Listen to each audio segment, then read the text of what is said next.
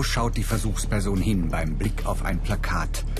Mit einem sogenannten Eye-Tracking-Test kann die Auszubildende Angelika Knodel das herausfinden. Die Augenbewegungen der Testperson werden aufgezeichnet von einer unsichtbaren Kamera über dem PC-Bildschirm. Wo schauen wir hin und wie oft? Es gilt herauszufinden, ob das Plakat unsere Aufmerksamkeit in die richtige Richtung lenkt. Okay. Was ist Ihnen bei diesem Werbemotiv aufgefallen? Also es war ein Junge, der Fußball gespielt hat und sich dabei verletzt hat und jetzt auf der Wiese saß und den Fuß gehalten hat. Ähm, an was können Sie sich noch erinnern?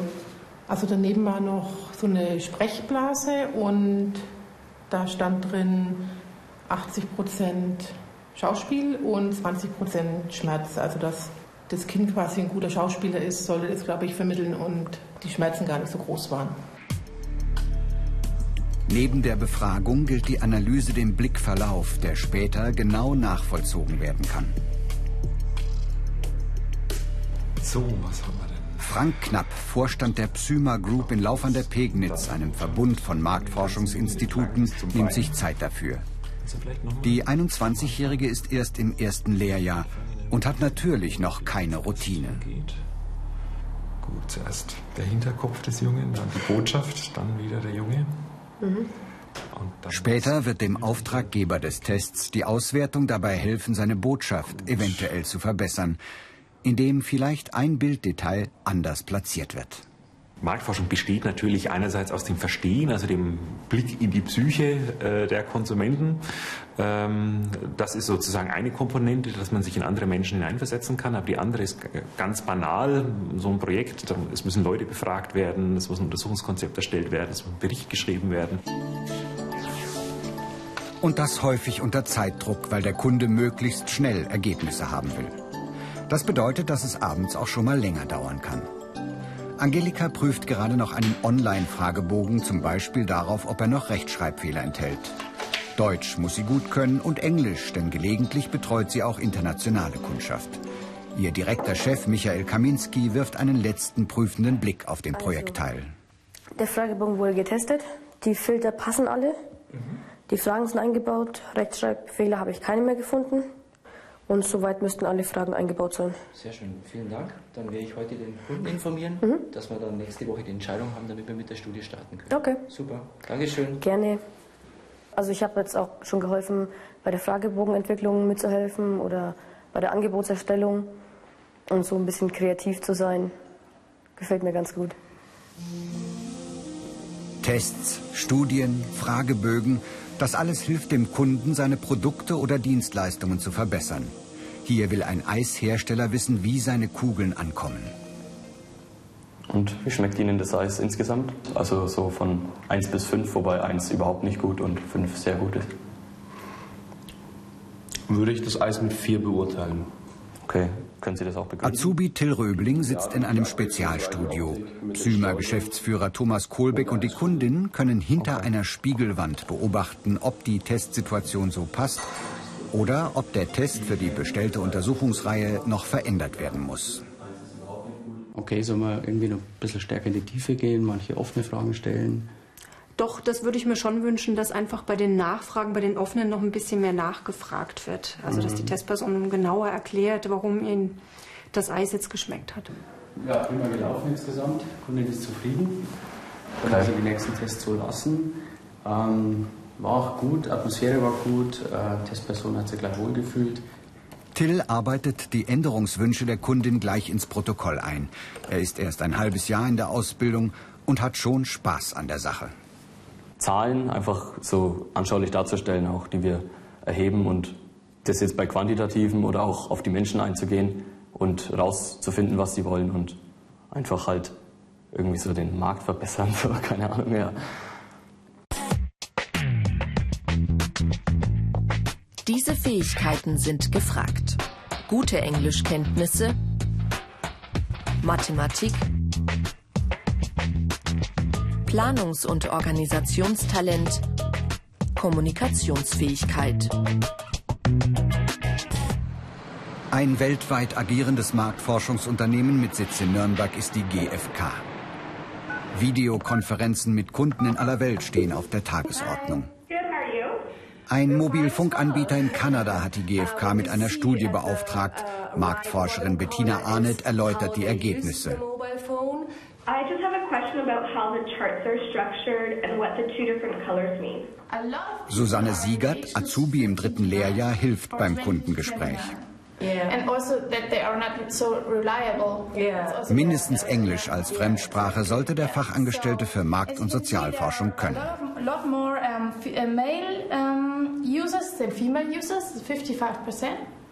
And also the segment is very young. Okay. Die Ausbildung dauert drei Jahre. So viel Souveränität wie Susanne mittlerweile hat, kann man am Anfang natürlich nicht mitbringen, weiß Projektleiterin Bettina Arnett. Klar, äh, jeder braucht Zeit, etwas zu lernen und äh, wir erwarten nicht jetzt Professionals, äh, die 16, 17, 18 Jahre alt sind, sondern dafür ist ja der Ausbildungsberuf da, dass man äh, in den Beruf reinkommt, dass man einfach immer mehr Skills erwirbt, um dann so souverän und professionell auftreten zu können, wie das dann eben am Ende erwartet wird. Unter BR Alpha Ich Mach's gibt's mehr Infos dazu und viele weitere Berufsporträts als Video zum Download und als Podcast. Susanne checkt mittlerweile einen Fragebogen. Das gehört immer wieder zum Job. Ist er vollständig? Haben die zu überprüfenden Produktlogos den richtigen Platz? Susanne schätzt die vielen Facetten des Berufes. Analysen, Sprachen einsetzen, mit Menschen Kontakt haben. Und da ich eben neugieriger Mensch bin, fand ich das dann natürlich total spannend, herausfinden, warum Menschen Sachen kaufen, was sie da denken, wie man sie dazu bewegen kann, vielleicht mein Produkt zu kaufen. Genau, deswegen. Und immer wieder geht es um Zahlen. Bevor ein Bericht zum Kunden geschickt wird, muss zum Beispiel Yvonne Gard alles noch einmal nachrechnen. Die 25-Jährige ist im zweiten Lehrjahr und hat durchaus schon Verantwortung zu tragen. Ganz viel ihrer Zeit verbringt sie dabei am Computer. Yvonne hat das Abitur. Zwar ist kein Schulabschluss vorgeschrieben, aber die Unternehmen stellen eigentlich nur Auszubildende ein, die eben die Hochschul- oder Fachhochschulreife haben oder einen sehr guten mittleren Abschluss. Später wird Yvonne nicht nur Informationen auswerten und die Daten aufbereiten, sondern die Ergebnisse auch dem Kunden präsentieren. Auch die Vorbereitung von Präsentationen und Workshops gehört zu ihrem Aufgabenbereich. Da muss sie dann auch schon mal ganz einfache Tätigkeiten verrichten. Zum Beispiel Flipcharts beschriften, die später den Teilnehmern Informationen liefern über den Tagesablauf und die Inhalte der Zusammenkunft. Yvonne hat einen abwechslungsreichen Arbeitstag und ist mit ihrer Berufswahl sehr zufrieden. Ich kann ganz viel organisieren, ich muss über vieles den Überblick behalten, ich kann auch ganz viel koordinieren. Ich habe was mit Zahlen zu tun, was für mich ganz wichtig war. Und ja, man kann, also man kann schon ein bisschen versuchen zu planen, aber es passiert halt oft was Unvorhergesehenes, das man dann eben meistern muss. Also man, ja, das ist das, was den Reiz ausmacht. Die Ausbildungsinhalte. Projekte organisieren und steuern. Fragebögen gestalten. Daten erfassen und aufbereiten.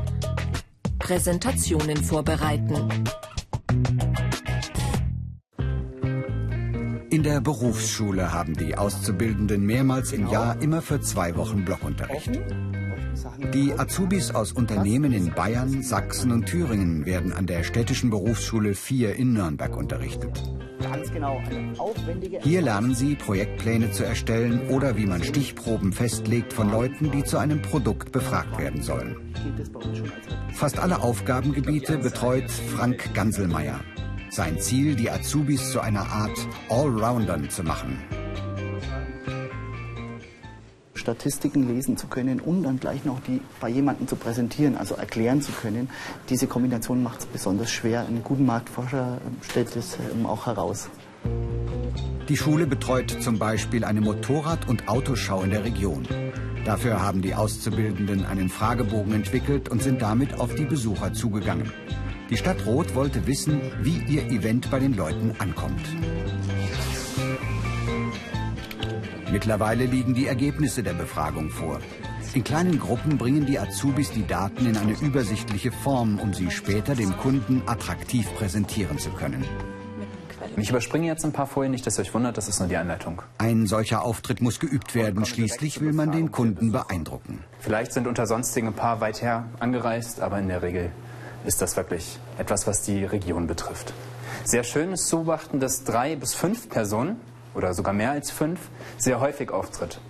20 Prozent. Unter den kritischen Blicken seiner Mitschüler muss Malte Krökel die Ergebnisse präsentieren. Danach wird er sich dem Urteil der Kollegen stellen. Mit der Veranstaltung rund ums Rad zufrieden. Was ich dir beim Kunden empfehlen würde, dass du dem Publikum nicht so oft den Rücken zukehrst und an die Wand schaust. Entweder du löst es mittels eines Laptops, dass du die Präsentation direkt vor dir siehst, weil das kommt, glaube ich, ein bisschen unhöflich. Ja, ich werde mich auch nochmal darauf vorbereiten und dann bessere Notizen haben, oder? Genau. Vielen Dank. Schön. Karrieremöglichkeiten. Spezialisierung, zum Beispiel Dokumentation. Betriebswirt Marketing Kommunikation. Fachwirt Informationsdienste. Studium, zum Beispiel Informationsmanagement. Das Marktforschungsunternehmen UID macht in München unter anderem sogenannte Usability-Tests. Wie geht ein Verbraucher mit einem Produkt um, wenn er es zum ersten Mal in die Hand bekommt? Zwei junge Leute testen eine neue App fürs Fotografieren und Verschicken von Fotos. Usability, auf Deutsch Bedienbarkeit, darum geht's. Und darum müssen Anwender alles erst einmal in Ruhe ausprobieren, beobachtet und protokolliert von einem Marktforscher. Zusätzlich sind in dem Testraum noch Kameras installiert, die das gesamte Szenario aufzeichnen und live in einen Nebenraum übertragen.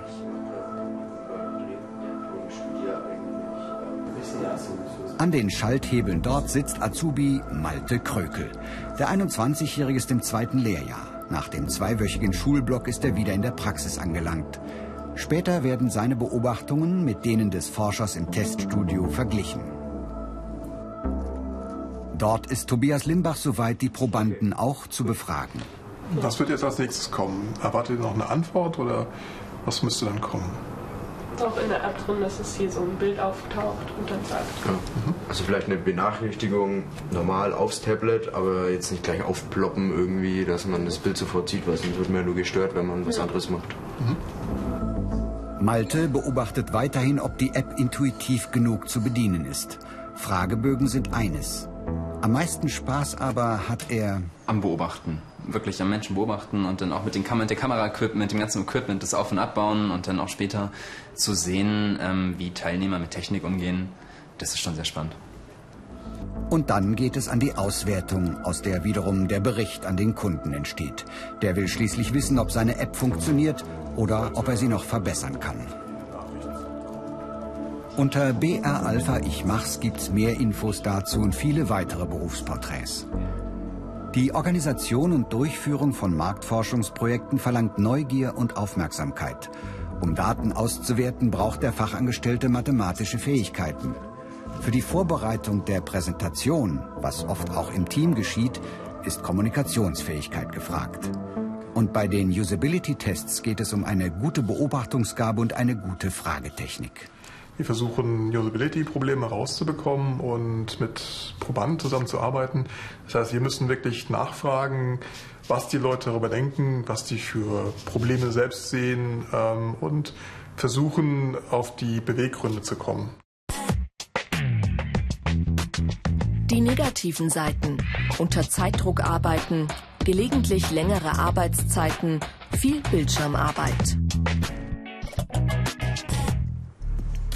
Nach der Ausbildung kann sich der Fachangestellte für Markt- und Sozialforschung spezialisieren, zum Beispiel in der Datenauswertung oder der Fragebogenprogrammierung.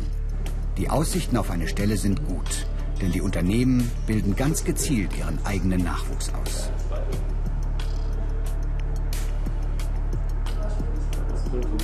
Sekunden.